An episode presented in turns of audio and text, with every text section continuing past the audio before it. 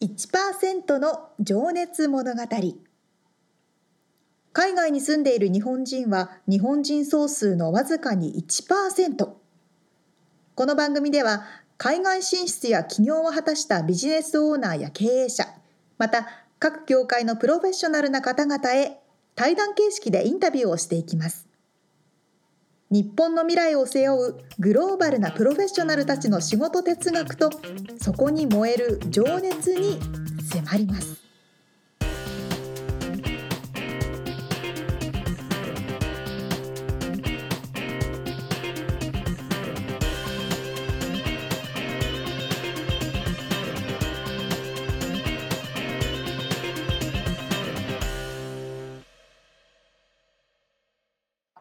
ちは。こんにちは。1%の情熱物語141回目でございます。はい。あ、皆様、明けましておめでとうござい、え？BGM があるのかなと思ってたら。あ言葉 BGM?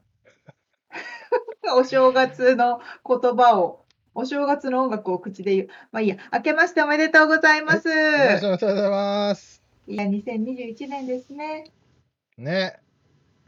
本当に。今、撮ってんのはね、12月の2020年なんで、そうなんです。まだね、私たちは2020年に、あの2020年にまだいるんですけどね。あの、忘れたい2020年。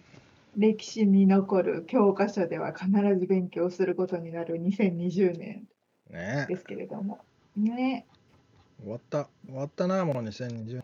さらば。そうよ。2021年はいい年にしなきゃね。まあね、2020年もいい年といえばいい年だったかもしれないし、そうですね。ちょっとよくわ物はからない。捉えようですよ。そうですよ。そうなんですよ。いろんなことにね、そうそう気づ気づけたしね。こそうそう。う、なんか改めて考えることが多かったしね、いろいろと。そう、本当、そうですね。その通りですね。はいい。ろんな意味で大きな年でしたけれども、また新しい年が始まるということでございます。はい。今日はね、沙織ちゃんがで12月だというのにね、えーそうそ T シャツを着ているというのでね、皆さんに見せたいんですけどね。う。そう、暑 暑くてね、さっきまで長袖着てたんだけど、T シャツに着替えました俺。もさっきシャツに着替えたんだけどさ、暑いわ。暑いでしょ、みつさん、今日。脱ぎたいけど、そうなんですよ。なんか、ロサンゼルスは、あの、朝晩は寒いんだけど、昼間はね、日差しが強いから暑くなるんですよね。ね急に昼から暖かくなるんだよね。そうそうそう。だからみんな、ダウンを着つつ、中はタンクトップみたいな人多いですよ。うん、そそうそうそう。そんな感じな、あ、そうだそうだ。あの、お便りをいただいておりまして、お知らせ、う。ごうん、紹介させていただきたい。はい、これご紹介がね、遅くなってしまって申し訳ありません。僕が忘れて 忘れていたというか、みつさんのせいですって。ちょっと前にいただいてたね2020年が忙しかったもので、はい。みたいです。はい、ラジオネーム K91063。えー、お住まいはね、海外なんですって。うん、ありがとうございます。ありがとうございます。沙織さん、みつさん、こんにちは。突然のお便り失礼いたします。毎回楽しく拝聴しております。インタビューはもちろんですが、リアルアメリカ情報など、その他のコーナーでのお二人のお話も楽しく聞かせていただいております。ありがとうございます。す。えっと、そこで、コーナーの一つである締めのコーナー、質問のコーナーで、お二人がお互いに質問をしていますが、もしよければ私の方から質問をさせてくださいということで、ご質問をいただいてます。嬉しいですね。で、えー質問。海外と一言に言ってもたくさんの場所がありますが、お二人はアメリカのカリフォルニアに在住されているかと思います。たくさんある場所からどうしてアメリカのカリフォルニアを選んだのでしょうか？ということでね、このね、K さんも、私は現在海外在住ですが、いわゆる駐在員で会社の指示により、現在の場所に滞在しております。うんえーすみません。お二人も選んだわけではないのでしたら、見当違いの質問になってしまいますが、もし選んだのであれば、ぜひ教えてください。リスナーの中には、これから海外へ進出されようとする方もいると思いますので、お二人の考えが少しでもその方たちの、えーこれからの場所選び参考になるかと思い質問させていただきました。これからも楽しく聞かせていただきます。ありがとうございます。ありがとうございます。すごい嬉しいですね。ラジオっぽいね。ラジオっぽいですよ。確かにそうね。うん決めた選んだ場所は選んだタイプだよね俺うんうん。たちは、私たちはね、選んできましたからね。うん、自らがということで、あの、答えは？そうそう。最後に最後の質問のコーナーに取っておきましょうかね取っておきましょう。ということで、私たちも考える時間がありますよ。最る後。考える時間も別にいらないんだけどあ最後まで聞いてくださいとめておきますつうことでということで、あの、後でお答えしますので、聞いてください。はいさてさ今年もよて、ろしくお願いしますですねどうぞどうぞよろしくお願いいたします。あそう皆さんからそう他にもねあのこういった質問来てくると嬉しいので沙織ちゃんと僕に対して何か質問があったらお便りいただけると助かります。ぜひお願いいたします。ではではでは。えーとですね、毎回一人の方のインタビューを4回に分けてお届けしているこの1%の情熱物語。はい、2021年、お一人目の方、また新しいインタビューとなります。どんな方でしょうか？はい、これがですね通算で36人目になるんですけど、えー 3D アニメーターというお仕えー、事かっこいい。かっこいい。まああのみゆき・リチャードソンさんという女性の方でね、えっと名前もかっこいい。そう今回はシリコンバレーですねサンノゼってわかるかな皆さんサンフランシスコのちょっと南、まあ、いわゆるシリコンバレーにお住まいの、えー 3D アニメーターでいらっしゃるみゆきさんに話を聞いてますではでは、早速1回目のインタビュー聞いていただきましょう。はい。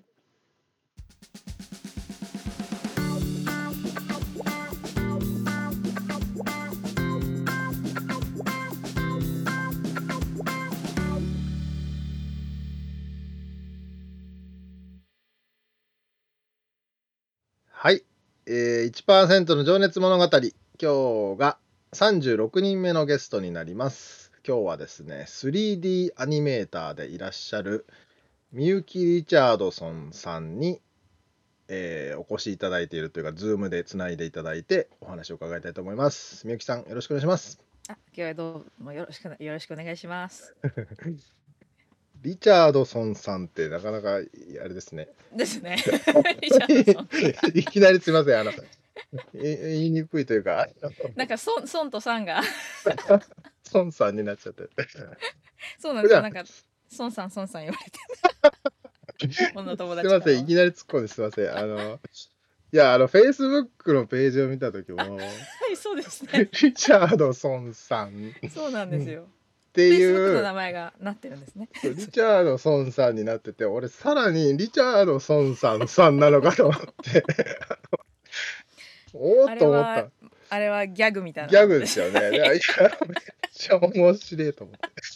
すいません、なんか、あの、いいえいえきなり、ええっと、そう、えっとですね、あの、3D アニメーターということで、あの、皆さんピンとくるかな？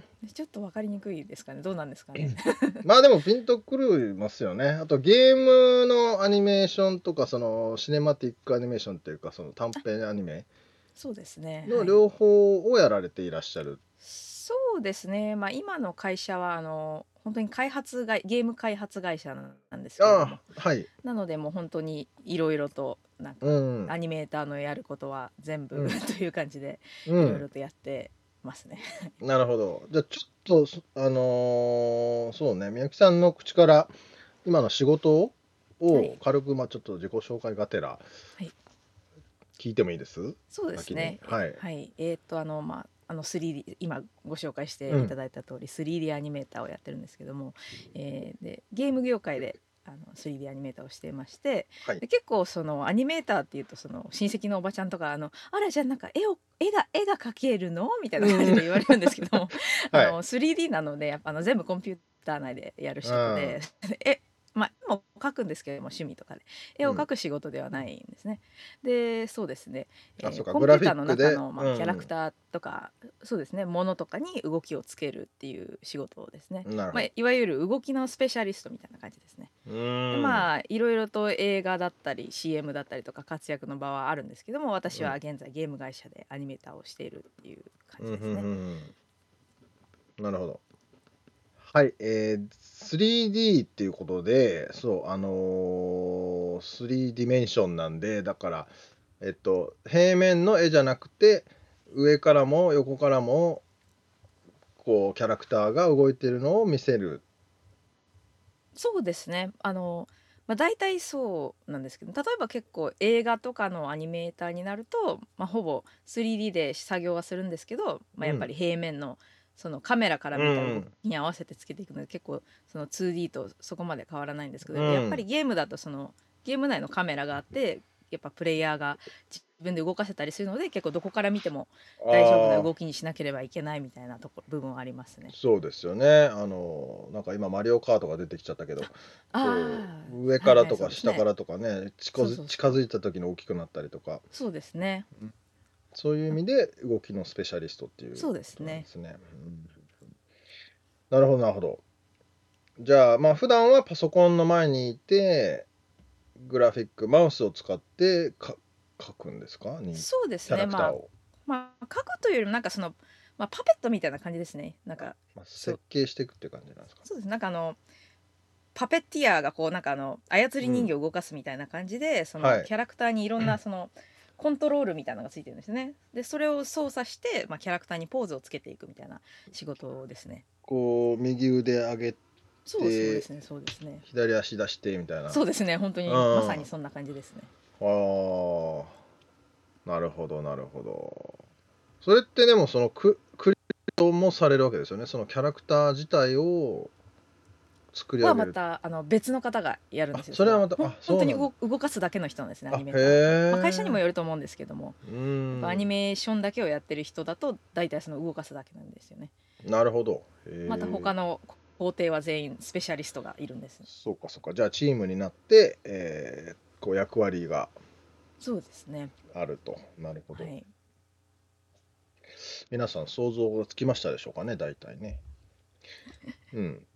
なので、ね、あのそうですね。でそうだあの仕事のスタンダードなその仕事とそのあと単発仕事っていうかプロジェクトごとにそれは動くんですかね。そうですね。まああのやっぱりあの下請けの会社じゃなくてそのまあ本当に本編をがゲームを開発している会社なので結構プロジェクトの期間が長いんですね。なんか1年2年ぐらいから5年のものもあったりとか。うん。でそういうプロジェクトごとにまあやるこことが多いんですけどやっぱりスタンダードな仕事としては本当にもうさっき言ったようなそのアニメーションを、うんまあ、動きをつけていくっていう仕事が多いんですけれどもちょっとそうですねまあイレギュラーなものとかだと、まあ、うん私の会社あの結構ユニークな会社でしてはい。あのゲーム会社まあ大きいところだとあるかもしれないんですけどそこまでその社内にそのなんだ音響の音響デパートメントがあるみたいなところあんまりないんですけどもうん。でそれで時々その社内でその仮の仮の声を録音したりとかそのゲームで使う。うんそれで結構引っ張られてそのちょっとこのセリフを録音するのちょっとやってみたいな感じで仮声優みたいなのやったりしてそういうの楽しいですねちょっと。そうなんだ。最終的には本物の俳優さんにそのうんうん置き換えられるんですけど、そのまでの間の仮のボイスみたいな感じでやったりとかするのがいやでも楽しかったりして。素敵な声だなと思ってねちょっと後で話出てくると思うんですけどあの実はみゆきさんポッドキャスト番組をね運営されていらっしゃって はい。でその主題歌をしかも作ってらっしゃってそれがなんかね なんかのアニメの主題歌のように聞こえたんですよね。いやだからすごいいい声だなと思って聞いてたあんですけど。りがとうございます。声優さんもやってらっしゃるわけですねじゃあ。まあそれで。まあか、まあ、社内の仮のやつですけどね。ああでもいいなそれ。ええそっかそっかなるほど。楽しそうですねでも。そうですね。まあなんかいろいろとユニークなこととかもなんか普通のアニメーターの仕事だとやらないこととかも時々あったりしてあ結構あ楽しいは楽しいですね。あなかなか。ーそっか。じゃあ1個のゲームゲームが完成するまでにでも5年とかそう長いのだとたかたっちゃうのもありますね。まあ、短いと12年ぐらいで出せるのもあるんですけども。うん。そうですね。それはじゃあ1個のプロジェクトはもう結構100%でいけるんですか？それとも何個か並行して進むんですか？それはもう本当になんか時期によりますね。なんかそのうん。小さいプロジェクトが並行して進んでいる時もあればなんか大きうんいプロジェクトだけガンとやる時もあったりで、なるほど。そうですね。なんかまあまあどっちもっていう感じですね、うん。まあ、今の会社実はそのもう7年ぐらいいるんですけど、うん。まあ、その7年の間で、まあ、12年サイクルのものもあればもうずっうんと長いことやってたものとかもあったりして、うん。うん。ちょっとね仕事の話また後で掘り下げていきたいんですけど、えー実はあのあとお子さん子育てもねされていらっしゃるっていうことで。そうですね。そうそれでそうだこれ言うの忘れてたけどあの実は今日収録をね朝の5時から やっていましてですねあのお子さんが起きる前にという時間を取っていただいて。起きてるとちょっと邪魔が 邪魔がなんて言っちゃいけないですけどええ。邪魔が入ったりするのでその前にと思ってこんなね。すごい朝早く起こさせてしまって申し訳ないんですけど。久しぶりに3時半に目覚まし時計を。朝なのか夜なのか分かんないみたいな。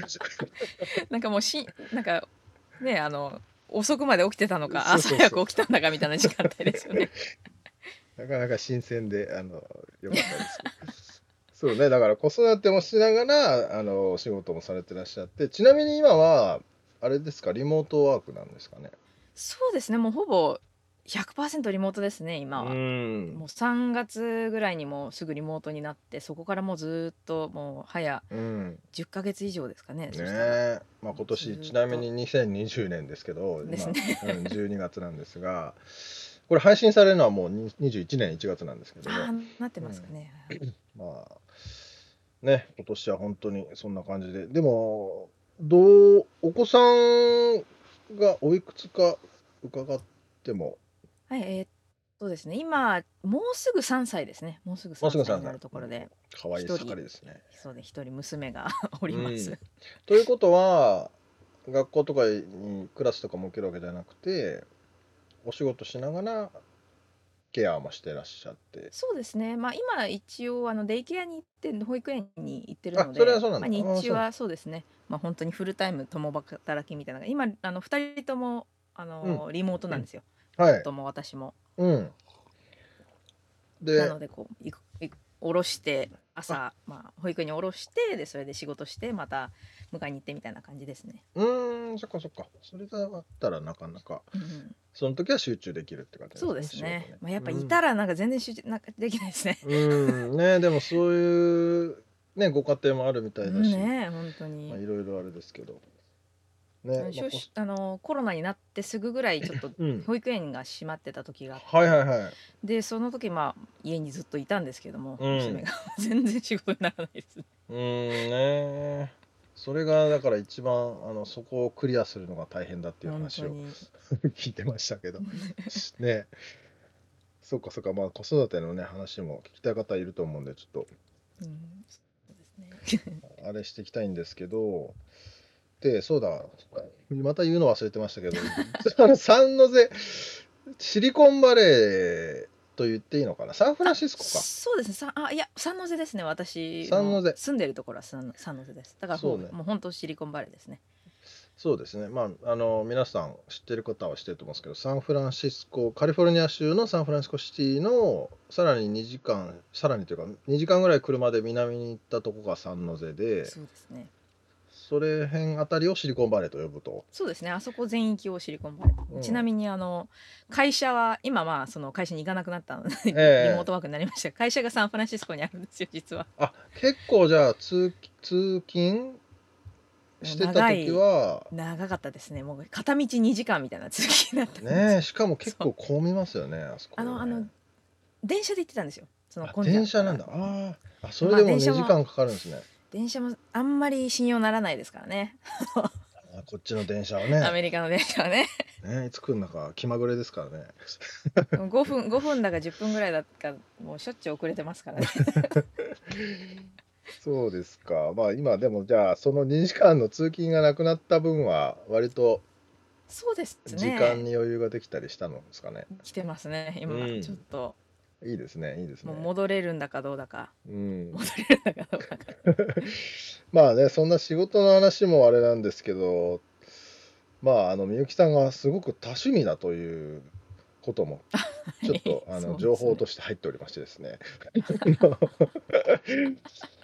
ちょっと今なんか一番こうなんだマイブーム的なものとか聞いてもいいです？マイブーム？いや、まあマイブーム趣マイブームやっぱりポッドキャストですかポッドキャストそうなんですね。そうですね。うん。すごいあの最近もうこれもう1年ちょっとになるんですけどポッドキャストを始めて。はい。だいぶマイブームですね。最初はあの、まあ、すまあ趣味が多いんですけどやっぱり子供が生まれてからうんうん。やっぱり時間が結構減るじゃないですか。はいはい。でそれで、まあ、YouTube みたいなのもやちょっとやりたかった願望があったんですけどもやっぱ動画ってねちょっと撮るのも大変ですしおまあ編集もね大変だしうんであってでそれでちょちょっとこの休憩時間に10分とか録音できちゃうのいいんじゃないかなと思ってポッドキャストを始めたんですよ。まあ、ちなみにあのポッドキャスト番組の名前が「まるちゃんトーク」という 番組で僕もちょっとちょいちょいつまんで聞かせていただあいて楽しい本当に楽しい感じの、ね。いや本当になんかあのゆるゆるしゆるゆるとしたやつをやってる本当趣味なので。うん。ねぜひちょっと皆さんも聞いていただけたらと思うんですけどそこでもねあの話にも出てたけどウクレレも弾くし。そうなんですよ。ウクレレこの倉庫にいつも入ってるここにあるんですけどねほら。ああるんだ。ちょっと弾いてもらっえてー、でも今ちょっとチューニングが合ってなあでいかもしれない。もあれかおこおおこあでも倉庫だから大丈夫。娘さん起きちゃうあいいねいい音ですねいい感じ。ウクレレやったり、ウクレオカリナレやったり楽器が好きなんですよね、楽器が。オカリナってのもなかなかレアですよね ですかね。オカリナって聞いてみんなわかるかな？僕あんまわかんなくてあ絵を見てあこれねそうそうあのこう陶器でできた笛みたいな説明すい。んだあれなんですかね。笛の一種なんですよね。貝殻みいたいな形をした丸っこいのに穴がポコポコ開いててそうそうそうそう。で結構形はいろんなバリエーションがあるんですよ。なんかうん長いのもあれば丸いのもあればみたいな感じで。結構いっぱい持っててなんか五六個持ってんじゃない？そうかなかなかでもね YouTube チャンネルも持ってらっしゃったしそうですね。本当になんか多趣味だよななんかもうでも興味がいろんなところに行っちゃって、うん ちょっとそれはちょっとどうにかしないとみたいな思ってるんですけどね。うんでもねさっきおっしゃってたけどポッドキャストは何？その結構じゃあ合間合間に撮っちゃう感じなんですか？そうですね。本当になんかあの買い物に行った時の駐車場でちょっと10分とかそんな感じでやってますね。だからたまになんかこの車の音がブオーンみたいな感じでそれそれでねあの雰囲気出てっていうか生活感とかも。おそこはねあのリスナーさん面白いところだと思うんですけど今日はどこで撮ってんだこの人。今は政府へ行ってきますみたいな感じ。の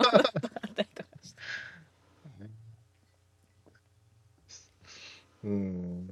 でもおひその番組自体は基本的には一人で喋り倒すというそうですスタイルねなんかなんですよね。もうほぼ80%から90%ぐらい一人で喋ってますね たまにゲストも呼ぶんですけども、うん。やっぱりそのゲストを呼ぶとなるとしちゃんとちょっとスケジュール調整してみたいな、ちゃんと押し入れに押し入れに入って こう録音環境を整えてみたいにしなきゃいけないのでやっぱりちょっとあの準備がかかるので、うん。まあ、来年はもうちょっとゲストも呼びたいと思ってるんですけど、時間が許す限りどんどんうん。ゲストも呼びたいなとは思っていて、逆にそのゲストばっかり呼んでるからすごいすごいなと思ってますいや僕はだって一人で喋っても持たないですもん絶対。ゲストさんがいないと何もできないですし。そうだからねまあいろいろなスタイルがありますけど。なんかでもそれきっかけはあそのまあ先にじゃあ YouTube やりたいなみたいなのがあったけどなかなか編集大変だけだからポッドキャストで聞いてたんですか昔から？あでもポッドキャスト自体は結構好きだっったんですよね。そこまでそんなよく聞いてるというわけではなかったんですけどやっぱあの日本よりアメリカの方がポッドキャストってこううん。人気じゃないですか。そうですよね。あ。のでそれで英語のポッドキャストとかはもともとよく聞いてていろんなのがあるなと思ってて、で日本語のポッドキャストをやりだす人が結構ちょっと出てきててそのそのうん。知り合いとか周りで,、へでそれえ。であちょちょっとやってみたいなと思ったのが初めですね今うんのアンカーっていうそのサはい。イトが結構簡単に自分で編集できるアプリみたいな感じであるので、それでじゃあちょっとこれだったら隙間時間にできるんじゃないかなと思ってそのアンカーのアプリをダウンロードしたのがきっかけみたいな感じですね。割とでもすんなりいけました？そうですねあのまあ最初は最初はちょっとまあちょっと勝手が分からなかったのでうん あれ。でしたけどちょっと経ったらあでもこれはなかなかいけるんじゃないかうのん。感じでうーん。ねでもなんか、はな話のネタを、こう、くじ引きでそうです決めていねるっていうそうですねのもね、決めてますね。あ面の白いなぁと。まあ、なんな何かと話したいことがいっぱいあるのでそれであの、うんまあ紙に書いてこうペッペッと引いてあ今日はじゃあカラオケについて話そうみたいな感じでうん それやっをてるんですよね。お一人でやってらっしゃるお一人でやっ面白いんですけどね。ね一人でこれだけ喋りますよねっていうそう。お母さんに言われてほんとそうよ。だから、次から次からね。まあでも、あの、通勤時間が長かったっていうのもあるんですかね。そこでそ、うですね。うん。はい。あの通勤中まだその例えばその会社に行ってお昼休みとかにお昼ご飯食べながら録音して。でそれであの帰りとか行きとかのあ朝と夜のこはいはいの通勤時間にちょっと編集したりして、ああ、それでもうできちゃうんだ。そうなんですよねだからその、ねまあそのアンカーのポッアプリがポッドキャストのアプリが結構携帯電話からも編集できたりすうん。るので、それでまあなるほど。電車の中でやったりとか手軽にいけちゃそううんだ。ですねうんまあその結構大幅に編集しなきゃいけない時は、まあ、ここあのパソコンの方に持ってって編集してるんですけど、うん。手軽にできちゃうやつは手軽に やったりして。じゃあね、これ聞いてる、気になってる方、アンカーで始めてみてはいかがでしょうかねと。も今年はポッドキャストが来るんじゃないかな勝手に言ってるんですけど、ねえいや本当でも僕もねもっと盛り上がってほしいなと思いつつ、あれしてますけど。じゃあちょっとねあと皆さんに僕聞いてる質問があってあのあの情報収集の方法？あの、うんというか、まあ、どどんなメディアに触れるのが多いですかっていうまあポッドキャストもその一つだと思うんですけどまあ、ニュースだったりあと自分のご自身の仕事業界のうんうんうん、こうニュースとかをねどうやって調べてし知ってますか？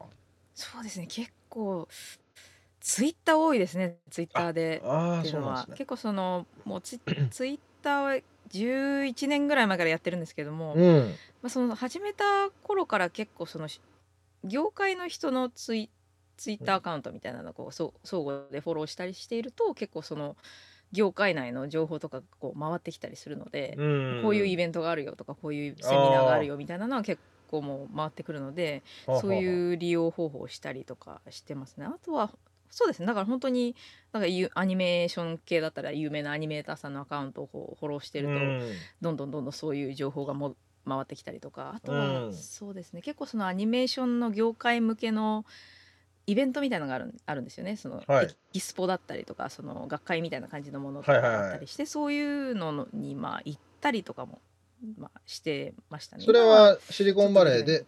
あいや結構 LA が多いですねやっぱりあのアニメーションっていうと、まあ、ハリウッドがあれなので LA のなんていうやつですか？あのえーなんだ？コミコンじゃないわ。ああアニメエキスポとかそういうのじゃなくてもっとコアなコアなやつですそうですね。あっちはどちらかというとそのファンファン向けなんですよ、うん。その見てる人向けで、はいはいはい。消費者向け。でうん。あの私が前とかよく言ってたのはその CTN エキスポとかクリエイティブタレントネットワークだったかなわかんないけどうん。CTN エキスポとか、で最近だと新しいのがライトボックスエキスポとかってそういうのはもうちょっとその作る人向けのになってるんですね。でまあそその業技術界の人が。そうですね。そうです、うん。業界の人がやっててで技術系のセミナーとかがいっぱい、うーん結構ファン向けだとそのファン向けの方はなんかその裏話とかそういうのが多いじゃないですか。なんかあの、は映画のメイキングとか。まあそういうのもあるんですけど、うん。それよりもなんかそのなんか腕の立つアニメーターさんのアニメーションのなんか作り方みたいなそういうセミナーみたいなのがうーん新しいソフトウェアがそうですこんなんでねそうですね。こういう技術が出てますとかそうですね。そういうちょっとクリエイターの人たち向けのまあイベントみたいなのとか行ったりとか、まあ、最近本当に子供がとかちょっと難しくなってきてるん。ですけど、まああと今年はねリモートイイベントもやっぱでそうですねきてないんでね。今年はそうそう今年ねあのでも全部オンラインになって開催されたんですよ、うん。なのでだから逆に良かったですね。なんか逆にね見れたので、全部。そうですよね。うん。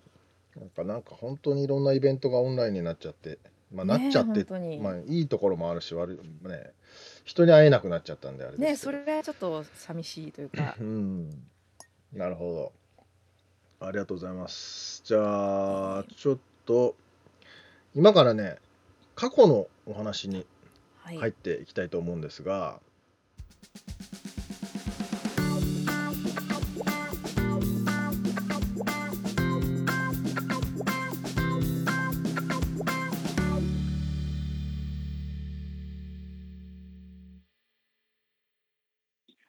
元気はつらつな方だなっていうのがね、お声から伝わってきますね。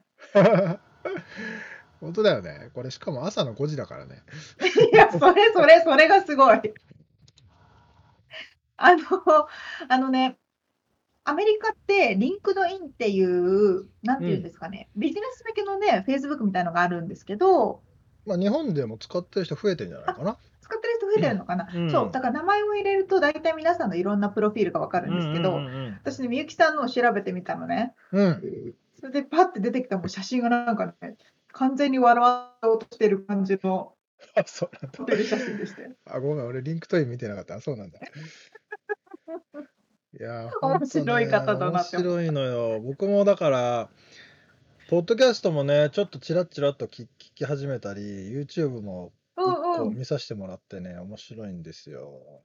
えー、拝見しよう。でね、このちょっと話の中で説明ができてなかったけど、あの、まるちゃんトークっていう番組のポッドキャストをみゆきさんがされてて、でなんでまるちゃんかっつうと、あの丸山さんなんですね、旧姓が。うん、それで、まるちゃん、まるちゃんっていうあだ名で呼ばれてたみたいで、それで、あの、まるちゃんトークなんで、興味あるそ方は。調べてみて。丸山からリチャードソンっていう幅がすごいですね。そう。リチャードソンさんね。なかなか日本人だと難しい。憧れるけどな、かっこいいけどな。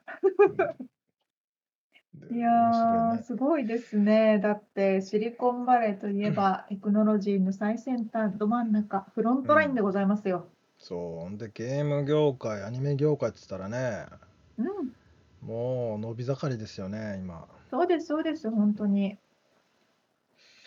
いや、でも 3D の動きってさ、うん。絵とかか描くの得意だっけ、沙織ちゃん。私は得意じゃないけど、仕事で書いてああ、そっかそっか。る。言ってたね。3D とかってでも本当難しそうだよね。だから、うん。3次元？そうそうそうそう。2次元はなんとかさ、いけるような気がするんだけどさ。そうですね。なんか私もであの仕事とかうで、ん。2D も 3D もやったりするんですけおど、おでもね、2D と 3D って全く違う世界。う。うん。だから絵が描ける人が 3D できるっていうのは全く別の話だなって感じてます。いやね、なんかその想像力がとても必要な気がするんだよね。うん、そうそうそうそうそね上から見た時にどうなってんのか、う。ねえ斜めから見たらどう動くのか。うん、そうそうそう。ね。だからどあれじゃないですか、そのアーティスティックなことも求められるけれども、うんそれに伴って、こう、なんて言うんだろうな、サイエンス的な人の体の動きのフィジックスっていう、方が多分求められるんだと思いますよ。そうかそうか。肘はこっち側にしか曲がんないとか、こっちをそうそう。上げたらこっちが下がるでしょうみたいな、そあ、そうそううそうそう。ことかな。うんあとは重力とかが関係してくるからね。ああ、そうね。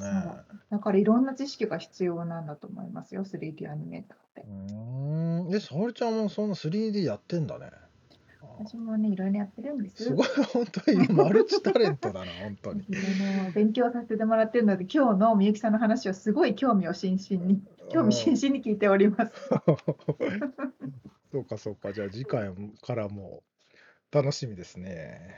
はい、楽しみにしておりますが、次回はどんな話まで入ってきます？次回は、まああの東京の生まれということでね、あのどうやって育って、まああのなんでアメリカにい行くことを選んだのか、ねえ、うんうん。そう、あとは今の仕事に就くまでのね、まあいろいろ皆さんそれぞれいろいろあるんですけどもね、あの伺っております。ねえ。いや、本当にお一方お一方、いろんなね、物語がありますね。ね。本当に面白いんです。次回も楽しみにしております。はい。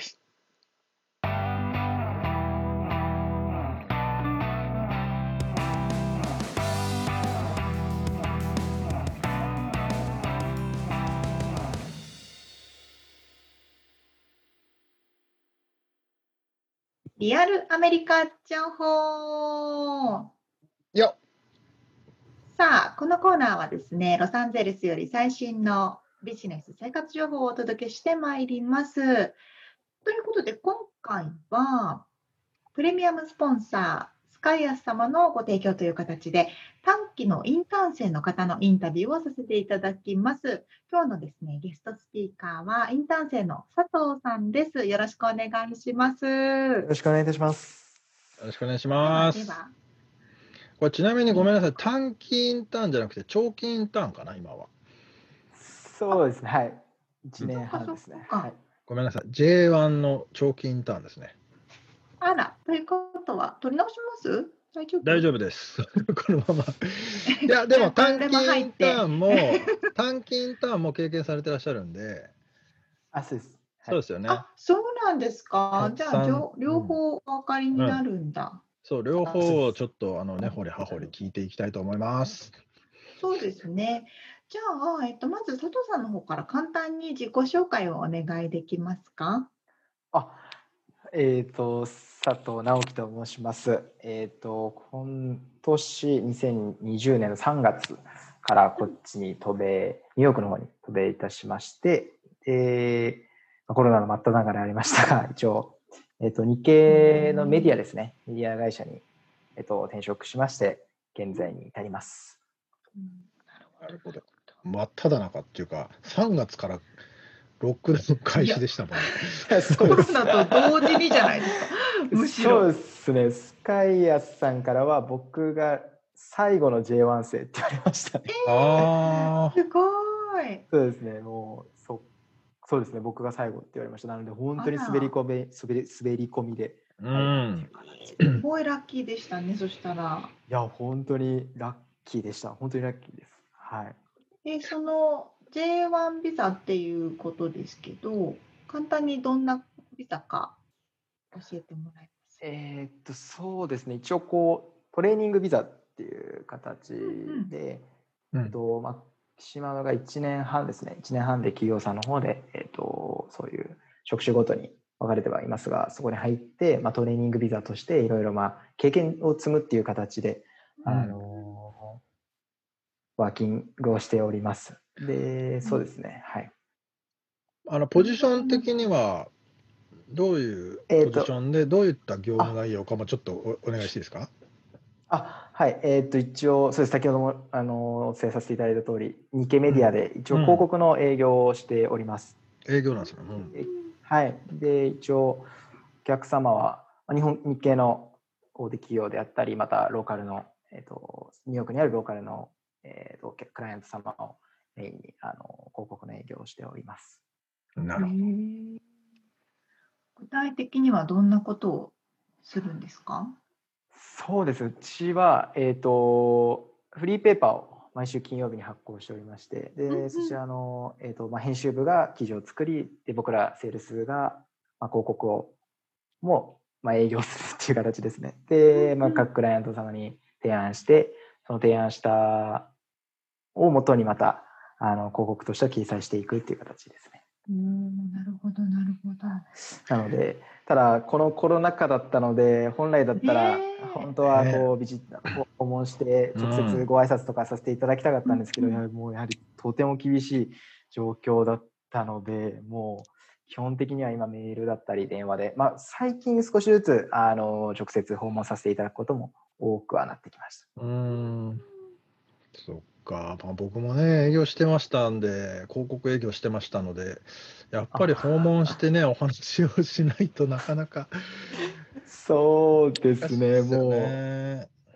やはり僕も3月に来て、で、やはり、そもそも僕自身の紹介もメールだけでしかお伝えできないので、こう、お会いできないとやっぱ、初めましてがそうなんですよ。そうなんですよね。だから、僕っていう、まあ、佐藤直樹っていう人が、どういう人みたいなことも伝えきれないので、やはりそういう部分でも、なかなかこう、難しい、最初は難しかったなと思います。でもまあ、うん走りながらでしたけど、でもこう少しずつあのご理解いただいたりこうご提案させていただくことであの広告につながることも多かったので、うーんすごいですね。な。なんで海外に興味を持ったかっていうのからちょっと聞いていってもいいです、あはい。そもそもえーとはい。ぼ あそうですね。僕は学生時代にもとシアトルとポートランドにあの語学留学しておりまして。でうーん。そこからあの5週間ニューヨークの方であの短期のインターンシップに参加させてもらって。あそれがじゃあそれなんいつ頃？えっ、と5年前です5年前、うん、はい、5年前に、ね。はい、あの留学とでちょっと期間空いてニューヨークであのインターンシップを参加したのが海外に、まあ、興味といいますかもうそういう海外が好きになったきっかけですね。はい、えー。そのでも留学とかインん？えーに行くきっかけっていうのは何かあったんですか？なんかその。ああでももともとそうですね海外海外、まあ、そういう、えっと英米文化みたいな形で大学もそういうの専攻しててでなんか日米の比較研究みたいなのをずっと勉強してたのもあって、こう英語っていうその、まあ、アメリカの文化だったりイギリスの文化だったりそういうのを勉強することも多かったので、まあ、うん。そこから一つこうあの一つのきっかけとはなったのとあともともと自分が高校時代アメフト部だったのであの NFL が好きっていうのもあって、はい、そういうのもあって、はい、あそのうなんだ。なかなか珍しいですね。アメフト部そうです確かにね。え最初にシアトルの方に西海岸？あそうです。はい。されて、ニューヨークってその選んだ場所の理由とかってあるんですか？うんああ、なんかもともと、なんか、まあ、西海岸にした理由は、なんか本当にこうその当時の多分エージェントさんに勧められたっていうのがあってただ短期インターンする上ではやはりこう当時の学生時代ってやっぱビジネスの中心地ってやっぱビニューヨークだなってずっと思っててでなんかダイバーシティに飛んでたくさんの国籍の方とこうコミュニケーション取れるのがニューヨークだなっていうのが自分の中で学生時代は当時思ってたので、もしもその経験ができるのであれば絶対ニューヨークに行こうとは決めていました。うんなるほどなるほど。えー、その時のニューヨークで。あどうぞ。どうぞかぶった。あじゃあその時のあの短期インターンの時の業務内容っていうのは何それもメディアだったんですか？えっと、えっとですね、その時は、なんかこの、日本食をプロモーションする会社だったんですよ。で、基本的にウェブだったんですけど、僕がちょうどその短期に参加した時になんかカフェオープンしたっていうことで、新規事業で。うんで、なんかそこのカフェで、まあ、お店に立ったりとか、なんかこう少しちゃんとマネージメント業務だったり、こうマーケティングだったうんり、少し本当に簡単なことでしたけど、ちょっとべあの、携わらせていただいて。うんで、そこで少し、それでまあ、あの、やはりお店に立つこともあったんで、アメリカの人、アメリカ人と話すことも機会は多かったかなって思います。うんうんあの私たちはロサンゼルスに住んでいて私ははい。ニューヨークに行ったこともないしニューヨークでお仕事したこともないんですけどはい。実際にニューヨークでお仕事するってどんな感じなんですか？いやー、もう、なんですかね、なんか、すごい厳しいイメージがあったんで、最初は。ニューヨークといえばもうなんかはいはいなんか本当に、なんか数字の世界とか、なんかそういうう、んなんていうか、すごい厳しいし、なんかこう、結果残さないと、なんか生き残れないのかなとか、すごい、そういうイメージもあったんですけど、でも、うん、なんていうんですかね、西海岸も行った上で分かることは、でもなんかこう、自分っていうものをしっかり持ってるんで、なんかこう、コミュニケーション取るときとかも、なんかこう、話がはなんかこうしやすいイメージは僕はありました。なんかみんな自分のなんかうん。なんていうんですかねこう自分っていうものを持ってるからなんかさらにうん。こうダイバーシティに飛んでるからこそなんかこういろんな方のこうかんマインドだったり、まあ、そうん。のカルチャーだったりいろんなものをを吸収できるなっていう意味ではニューヨークってすごい素敵な場所だなってさらにすごい刺激される場所だなとはあの思いました当時は。はい、うん。なんか日本とここが違うなみたいなのを感じたことってあります？日本そうですね。でも、あんましそこまでこう日系スーパーもありますし、なので、あまあの、そうだよね食にも、はい。困らないのと、言語が違うっていうのは大きいけどね。なんかすごいこっち来て最近優しいなと思ったのが、こう、うん日本って例えば電車の時間って決まった時間に来て、でも、う絶対その時刻に出発するじゃないですか。うん確かに。だけど、すね。こうすごいガーって走った時に待っててくれるなっていうこっちは。え？サウェイあサウェイ待っててくれてだからもう自分がこのもう改札行く時にたまにこうメトロカードをこう取り渡せなくてこうもたもたしてると、普通日本とか絶対行くと思うんですよ。もう時間帝国で。だけどそうだね。こっちだとなんか待ってくれる えー 僕が入るまでドアに。だからすごいそれ優しいなと思ってなんかこまあね、逆許容範囲がね、大きいですよね。はい。それに対して、多分誰も怒らないし、うはいそうこれは待ってやれよってななるもんね、普通に。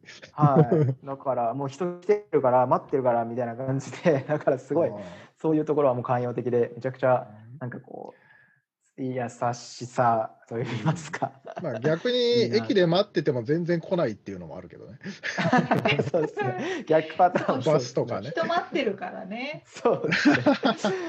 何人待ってんだそうですね。だからなのでねそういう良さも感じたりもするのでなんかやっぱあとなんかこうとても親切な例えば分かんないことがあればその、ね、道端の人にあ聞けば絶対答えてくれるしなんかうこう、んうん。そういうそうですねなんかこう誰にでも手を差し伸ばし差し伸べてくれるっていう形感じはすごいいいなとは思います。確かに。確かにねうんかうんニューヨークってなんかいろんなとこでパフォーマンスしてるんですよね。そうらしいです。なんかね今コロナだから。今年はね、コロナだそうから。ですよね。今年はね。はい、ちょっとね、だから僕もあんまし見れてはない。でもでも少しずつ、こう、うん僕が本当に来た時って、うんあの、多分もう一生見れないかもしれないですけど、タイムスタイムズスクエアに人一人いないっていうのを見えて、うんそうだ。当時来た時なんか絶対外出ちゃダメっていう時だったんですけどどうしてもあの手続きの関係上外に出なきゃいけない時とかもあって、その時にタイムズスクエアに寄った時はもう初めてこの誰一人いないと場所っていうそれからタイムズスクエアを見たので、逆にレアだよね、それは。はそうですよ。歴史的にない体験でい、すそうよね。なんですよ誰一人もいないだからもう空っぽのタイムズスクエアを見たので。あらまこれって今今はもうねすごい少しずつ賑わってきて、まあ、人も多くなってきましたけど当時半年前考えるとありえない光景だなとそ思って。れは貴重な経験をしましたね、でも。あそうですよ。ええなので面白い。あの時そうなんですよだから僕もう5年前に来たのでそんなにも記憶がね少し飛んでる部分もあったんですけど、この光景は多分一生見れないなと思って逆に、うん。だからすごい、改めてその時自分がすごい時に来たんだなっていうのは実感しました。うんそっかそっか。じゃあ最初にその短期インターンでじゃあ経験されたニューヨークが気に入ったのかな？それでまた5年ぶりに戻ってこようって思ったわけですよね？そうですね。その,、うん。その当時僕就活生だったんですよちょうど。で就活最中だったんですけどインターン最初の？決めて。最初のインターンはいさはい最初のインターンです。なのでもうキャリアセンターとかにもすごい言われて、なんでこんな時期に行くの？みたいな言われたんですけど、なんかこのやっぱ就活のタイミンググを逃すよっていう意味ですか？あそういうなんかこうもうみんながこうエントリーシート出してすごいこううんアプライしてる中で、はい。そんなそういう大事な時期に、うん。な何何のために行くのっていうふうに言われてたんですけど はい。でもなんか今しかなんかチャンスなんか自分あの当時は多分もうアグレッシブだけで もう本当にチャえンス今しかないなと思って多分就活終わってから行ったらなんかこうなんかそれって旅行気分になっちゃうなと思って。だけどなんかこう本当にビジネスとしてちゃんと経験したかったんで、なんかその厳しい時だからこそい挑戦しようと思って行ったんですけどその時あのなんかこう自分もなんかこうただそこに行くだけじゃダメだなと思ってなんか、うん。あの当時化粧品会社目指してたんですけどなんかニューヨークにある大手日系の化粧品会社とか自分で調べて、へでえ。なんていうんですか自分でオフィス電話してもうあのすいませんなんかアポ取らせてくださいとか言ってもう英語も拙なかったですけどもうなんか日本人の人いますかとか言ってでアポ取って直接お話しさせていただく機会とか設けてもらってでその時にお会いした人たちがすごいやっぱ今でも自分の中で憧れというかこういう人みたいになりたいなと思って多分5年後こうやって自分もこっちに来れた来た、ね、大きなきっかけにもなったのかなって思ってます。へえ。そなんかそういうけ化粧品会社に興味があったっていうのはどういうところでなんですか？ああなんかその人そのものなんですか？ああなんかうーんなんかそこうんもともとそういうなんかスキンケアとかがすごい好きでえ。プロダクトが好きででなんかあのー当時からこうユニバーサルデザインっていうそういうなんていうかよくあのディサビリティの人たちに向けたそういうプロダクトとかをもうちょっとこう普及っていうかもっとこう認知を広めたいっていうのが自分のなんかこうあって目標といいますか。なんかそういうで化粧品にそうユニバーサルデザインって少ないなって自分の中で思ってて当時。だからこうそういうの波及したいなとか思ったりもしてたんですけどね当時は。え。えーそういう一つきっかけがあったんですけど。なので、まあ、本当に昔のなんか学生時代のあれですけどそれもあって、うん。でまあでもなんかそういういろいろなそういう経験が積み重なってでも本当にどうしても20代のうちにもう一回こういうニューヨークで働けるチャンスがあれば来たいっていうのがずっと自分のでまあ言うじゃあ一旦戻られてからま就職されたってことですか一回。あそうです。一回就職して、へでやっぱここなんかやっぱどうし、うん、そこだけはずっと外せなくてやっぱニューヨークにもう一度来たいっていう。多分あそこでニューヨーク行ってなかったら多分今の自分もないですし、多分ニューヨークに行きたいと思ってもなかったとなかったと思いますし、うでもん。それだけ魅力のあるシティだったと思ってます、はい。へえ。ニューヨーク。ちょっとなんかそのインターンを通してなんかうん。学んだこととか、どんなことが身についたかとかって。あーえそれ今の今のってことですか？今のイン今のターンを通して。そうですね。でもなんか最近上司にこれ教えてもらったことなんですけど。あのやっぱ学ぶことだったりやっぱ勉強することっていうのはやっぱ当たり前なんだなか当たり前？っていう意味においてやっぱそこでこう学んだことをいかに自分のものにできるかがやっぱ重要だというふうにやっぱ教えてもらってだからやっぱ常にやっぱなんていうんですかこう勉強し続けることだったり学ぶこと。それは一番家庭にこう一番下の土台としてやっぱもっといくことが重要であってその上でやっぱ自分がどうそれを活かせるかなんだなっていうのはすごい今まだ半年ぐらいですけど、それをすごい感じてます。なので、まだまだ全然、うん、勉強することもたくさんありますけど、でも、なんですかね、こう、少なからず、うん、なんか、こうと飛び込む力だったり、うんあとは、うん、なんかこう失敗を恐れなくなったっていうのはなんかこっち来てあのうん少しできるようになったことなのかなって思ってます。逆に言うと失敗を恐れていたということですか、前は。そうですね、なんか何事にも、なんかその先ほどもおっしゃった通り、こう数字、営業って特にやっぱ数字じゃないですか、はいはいだからこう、こう取らなきゃいけないっていう風なマインドになってたんですよね。やっぱうん数字ばっか目追ってたんで、ただ、なんかそれ以前に、だから失敗をしちゃダメみたいな、やっぱしこう飛び込むけど、うん絶対必ず取れるっていう元でやってたので、だからなんかこう、もっとこう、なんていうんですか、こう、なんていうんですかね、考えて、もっとこう、自分のできることを、どういうこと、なんかもっと考えて、こう、飛び込んでいったり、恐れずに、なんかやって、なんかそれを上司に少し言われて、なんか失敗してもいいから、今だからいっぱい失敗できるし、いっぱい挑戦できるんだよって教えてもらって、だから、なんかこう、恐れずにやってみなって言われて、こう、それでなんか自分も気持ち楽になって、うん。逆にそれで契約が取れるようになったりとかもあったし、へー。なんかこうはい、ねえでも本当にまさに飛び込まないといけないもんね営業さんは。そうですよね。知らないとそうなんですよね。だけど、ねコロナでね。そうなんですよね。だからなか なかなかね、飛び込むっていうのがな難しいので、まあ、こう、むずいっすねメールよ。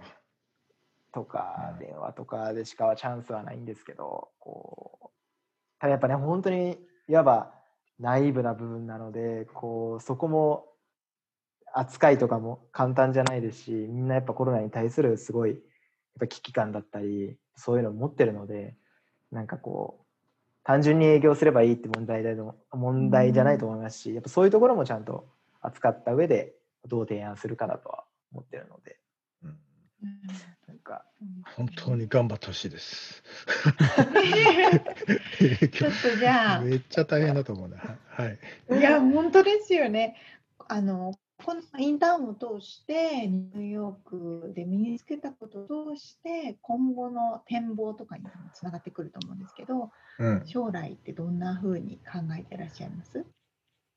将来ですか、本当にそこ一番自分を考えて、今本当に進行形で考えてはいるんですけども、るほなんかこう、自分の一番のこの20代の目標って、やっぱここで働きたいっていうことだったので、うんなんかニューヨークでニューヨーク。はい、ニューヨークであの、うん。働きたいっていうのが本当に夢だったので、そこを今来れて、で、実際に働いて、こう少しずついろいろ挑戦させてもらってる中で、次って本当に何したいんだろうって今でも本当に模索してる中なんですけど、なるほどただうん、うん、そうですね。だから、もう少し、こう、もう残り1年経った時に、自分がどういう姿になってるとか、どういうふうに成長してるかによって、多分、うん自分のまた展望とかも変わってくるのかなと思うので、うん今は本当に走りながらですけど、こう、毎日毎日、あの日々経験させていただいてるっていう形になります。うんそうかそうか。そういう意味ではこうインターンに来てやっている中で将来を見つけていくっていう進行形の形があるわけですね。そうだと思います。多分本当にたくさんのこと学べるし、経験できるので、多分こう、多分これって日本じゃ絶対できないと思いますし、自分で来て初めて得れるものだと思うので、なんかこう、だから僕もある意味ではあの時短期に来てよかったなって本当にあの先ほどもお伝えしましたけど、本当に思ってて、それがなかったら絶対に長期なんて来ようって思わないので、そもそも。うんうん長期のね長期の方がやっぱなんていうんですかそれだけ時間を有するってことは、なんかねたまもしかしたらリスクかもしれないし人によってはだからそのちょっとした経験のおかげでこうやってつながったとは思ってるのでのでだって会社も辞めてこられたわけですもんね。あ、そうです。そうそう。もうそそうなんですね。こはい。なれは大きい決断ですよね。いや、もうそうですね、もう絶対20代って決めてたんで、もうそこだけは。はい。それちなみにその J1 ビザを取る手続きとかっていうのは、その働きながらあのスカヤスさんにお願いして、あ、そうです。同時進行でやってらっしゃったって感じなんですかね。あ、はい、そうです。うんなので、そこ、そうですね、同時進行で決まって、辞めますっつって、ニューヨーク行ってきますっていう感じなんですか？すいません、なんか、一そう。いやそう。でも本当にでもそんな感じだと思います。かやさん頼んでで、あのーえーとアプライできる場所アプライして、で、うん。そこで面接、エントリーシート出して面接してって形だったので、うん。うん。ちょうど今の社長が日本にいらっしゃった時にそこでまた直接うんなるほど。なので、本当にちょっと僕はコロナの状況でいろいろ多分イレギュラーなことが結構起きたんですけど、うんまあでも、実際大使館面接も全然ビザが下りなかったので、なので、えーそうなんですよ、ちょっと全然降りなくて、そのでどんどん延期になっちゃったので、僕は。あら。で、本当にギリギリ、いやもうだからアウトだったんですよね、多分アウトだったんですけど、たまたまもうもう一回じゃあ大使館面接受け直そうってうんいう準備をすしようとした時に降りたんですよね、急に。そうなんですよ。それでもうそれでじゃあもういつトランプさんがあの、うんうん日本を入国禁止のた対象国にするかわからない状況だったんで、うんもうできるだけ早く行った方がいいなと思って、うん3月にすぐ決まってすぐでしたね。もうすぐにうん渡米しました。へえ。いやーまあちょっとねコロナが落ち着いたらそういうビザの関係も少し落ち着いてくるとは思うので、うんそうですね。ねなのであの佐藤さんがおっしゃったようにこう最初は時でもいいから実際に興味があったらちょっと来てみてっていうのが将来につながるうん、そこと。になりますよね。はい。絶対いいと思います。あの短期でも多分若い時の方がよりなんていうんですかそのアグレッシブさがすごいと思うので。それは間違いない。はい、もうあの年取るとこう考えてばっかりいちゃうんで、そうだよ、前に考えちゃう佐藤さん若いのになんで若いのに。え本当に確かにそれは間違いないですね。うんーなので、はい、なので、早いうちにね絶対に若いうちの方が、うんチャレンジそっちの方が、うんある意味考えないで行動した方が絶対にいろんなことにつながるので、なんかですね。でやっぱ若いから失敗なんて全然許されますし、やっぱこう、うんうん、やっぱ若いその時のと時に行った方がなんか吸収できるものも今自分やっぱ今まで以上に絶対入れると思うので、うん短期とかもすごいいいかなと思います。はい。ではでは、えっと、最後にあのインターンにね興味がある方またはちょっと行ってみようかなと考えている方に向けてメッセージをいただけますか？そうですね、えっと、やっぱ僕もこっち来て学んだことではありますけど、やっぱこう本当に恐れないことと、やっぱたくさん挑戦して、こうたくさん失敗して本当にいいと思ってて、で、やっぱそこで得れる経験が本当に一生の財産になると思うので、自分の人生にとって。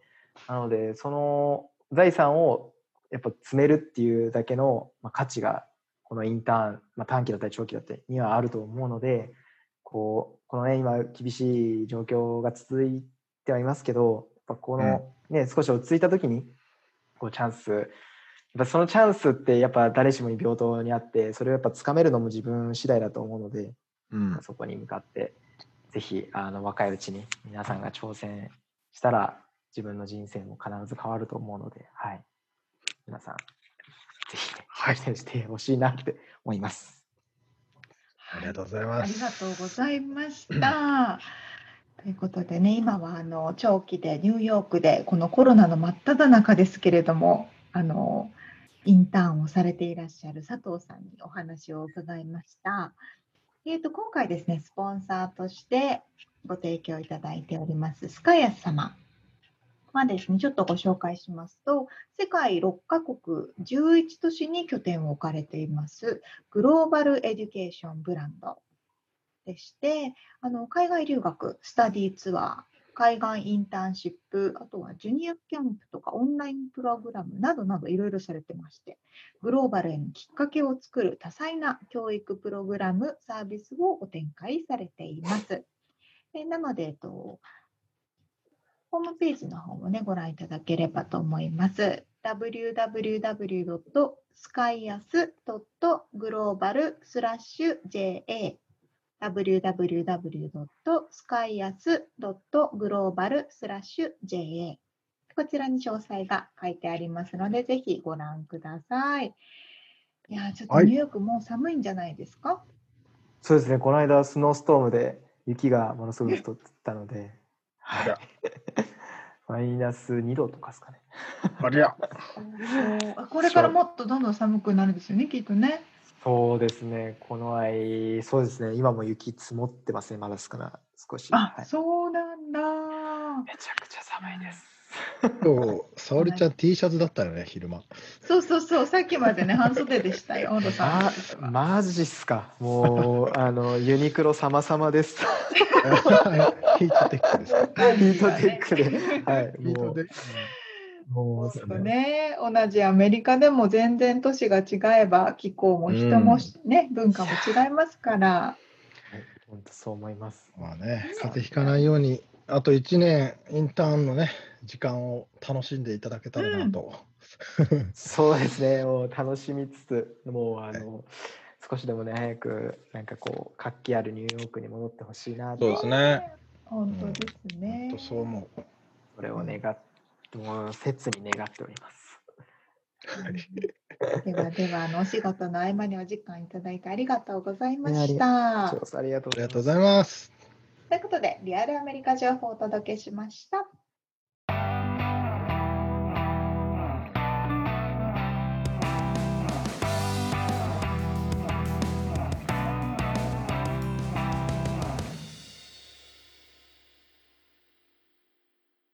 締めのコーナー、質問です。はい。今日はですね、あの冒頭にお話ししました通り、お便りいただいているものの中で、うんご質問を計はい9106さんからいただいておりますので、そのお答えということになります。はい。もう一回質問言いますね。まあ、海外と一言に言ってもたくさん場所がありますが、どうしてアメリカのカリフォルニアを選んだんですか？という質問。うん。その前に、あの、K9106 さん、ありがとうございます。ご質問いただいて。ありがとうございます。じゃあ、どっちからじゃあミツさんから答えましょう。俺から、えーっとね、うんえっと、まあ、あの、自ら選んで、その前に僕はね、一回サウスダコタという、あの、辺境の地にね、飛ばされてるんですよ。そうね、サウスダコタっていうとなんか笑っちゃう感じが申し訳ないけどね、しちゃう。そう。まあ、飛ばされたというか、それもまあ、自ら選んだといえば選んだんですけど、がアメリカに行きたいのは高校の時の思って、で、うん。えーとある学校に行くとあの途中からアメリカに行けるよっていうところがあってでそれの低傾向がサウスダコタにしかなくてでアメリカは全部同じようなもんだろうと思ってたらねえらいところに来てしまったということに気づいてですね まあそれで吸ったもんだあって吸ったもんだっつうかなんつうんだろう。いろいろあって3ヶ月で僕学校を辞めたんですよねその学校。へでもうん帰。ってもう自分であの生きていきますって言ってあと1年済ましてくださいっていう両親に頼んで謝って、うんうん。うん。で金を貯めて LA に飛んできたという。でその理由はあれですね。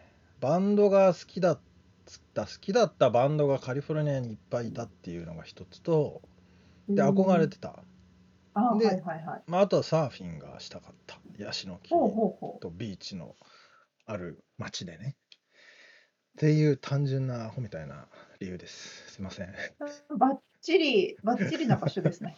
そうなんです。いやでそのままずっでもともう20年ぐらいいると。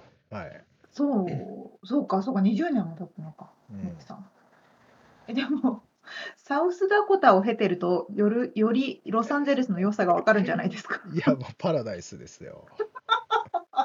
本当にあのとあそこはねビビったマジで。最終的にだって10人乗りのねへなんかプロペラがペロペロペロって回ってるねちっちゃい飛行機に乗ってね、最終的に。ま。どこに行くんだこれと。それも誘拐されるレベルの気持ちになりますよね。本当になかなかのショショッキショッキングな出来事でしたけど。まあまあそんな沙織ちゃんは最初が？私は最初はカリフォルニアのサンディエゴ、サンディエゴですよね。うん。うん、ほとんどロサンゼルスと一緒ですけど、まあ、ロサンゼルスからさらに南に来るまで2時間行った場所です。うんさらにのんびりした場所というか、なんというかこそうなのう、気候が良くてね。そうなんですよ。そう、私もでも最初はやっぱり語学留学で来てるので、はその時にやっぱり空いてる学校をの中から選ぶって感じなんですよね。あ。あ、その提携校？ああ、語学学校がある場所ってこと？そうそうそうそう、そこのなんかエージェントさんとやっぱ提携してるところがあるところっていうので選んできたんですけど、うん。まあそういうや形で最初ね、来られる方が多いと思うけど、うんうん。だけど、その中にもいろいろあったんでしょ？ニューヨーク。そう、その中にもいろいろあったんですけども、とにかくあったかい場所っていうのを第一に。なので、南っていうのね。はいはい。で、一番南、もう国境まで30分のところっていうので、あ、じゃあそこでって言ってサンディエゴになったっていう。ここから下行ったらメキシコだからね。メキシコになっちゃう。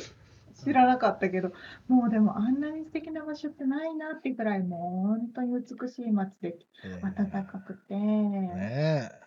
うん、のんびりしてて素敵なところなんですよ。じゃあ実際来て本当に良かったなって思いますか？もう本当に思います。で、そのまま私は仕事で今度ロサンゼルスに来たんですけど、うん。まあ、やっぱロサンゼルスは、まあそうですね、ビジネスもあもうちょっと都会だよねいろんなうん。都会都会。東京に比べたらはるかに田舎ですけど、あうん。土地の広さとか、なんかこう、いろんな違う種類の街がいっぱい集まってる。うんうんうんだから飽きない。海にも行けるし、海でサーフィンをしたと思ったら、ビッグベアに行ってス,、うんスキーもできるし、とかね。そうなのよ。だから本当朝サーフィンして夕方スノーボードできる環境だからね。リアルにできちゃうっていうね。そんな面白い。ハリウッドもあれば、ビバリーヒルズもあるし、海もあれば、山もあって、川もあって、砂漠もあって、それもうちょっと行けばデスバレーで世界最高の暑さを記録してるみたいなね。ああ。面まあね、沙織ちゃんが好きな砂漠が周りにはいっぱいですけどあそ。そうでした。私は 砂漠大事ですね。はい。そうそう。そんなこんなでね、ミツさんと私はロサンゼルスにいるわけですけれども。まあでもね、それは僕らがここに住んでるからそういうふうになんか思ってる部分も、あバイアスかかってる部分もあるかもしれないけど、やっぱりニューヨークに行った方はニューヨークで、ね、あの、が好きっていう人いるし、いや、もちろんねう。ん、カナダに行った人はカナダ好きとかね。あ、聞きたいですね。あ、ケンさんとかはどこにこのお便りをいただいて、そうだよねケンさんはどこにいらっしゃるんだろうと思って。うんなんか皆さん自分はどこにいます、こんなところが素敵ですみたいなのを教えてもらえたら嬉しいですよね。ね、実際僕らもあんまり知らないもんね、他の。まあまあ、あー、わからない。うん、その旅行でちょろっとはあるけど、住んだことがほぼ、僕はもう LA ばっしかないし、サウスダコタ3ヶ月と。うんうん、うんうんうんうん。ね、私も全然ないし、あとね、東南アジアとかに行かれてる方も多いと思そううし、だよね。うん、マレーシアとかもいいなって、いいっていうふうに聞くしね。うん。なんかそういうの、情報をいただけたら嬉しいです。そうですね。なんかお便りお待ちしてます。お待ちしてます。はい。そうそう。ということで、ケイさんありがとうございました。ありがとうございますました。ではでは、今日お届けしたインタビューの内容、またリアルアメリカ情報のインフォメーションはブログに掲載しております。podcast.086.com、podcast.086.com、または1%の情熱物語で検索してみてください。はい、えー皆さんのお便りや、あとレビューですね、ポッドキャスト、アップルポッドキャスト等の、えーレビューだったり、あとはパトロンさんからのご支援も引き続きお待ちしておりますので、よろしくお願いします。よろしくお願いします。ということで、今回も聞いてくださってありがとうございました。ありがとうございます。2021年もどうぞどうぞよろしくお願いいたします。よろしくお願いいたします。ではでは、また来週お会いしましょう。じゃあね。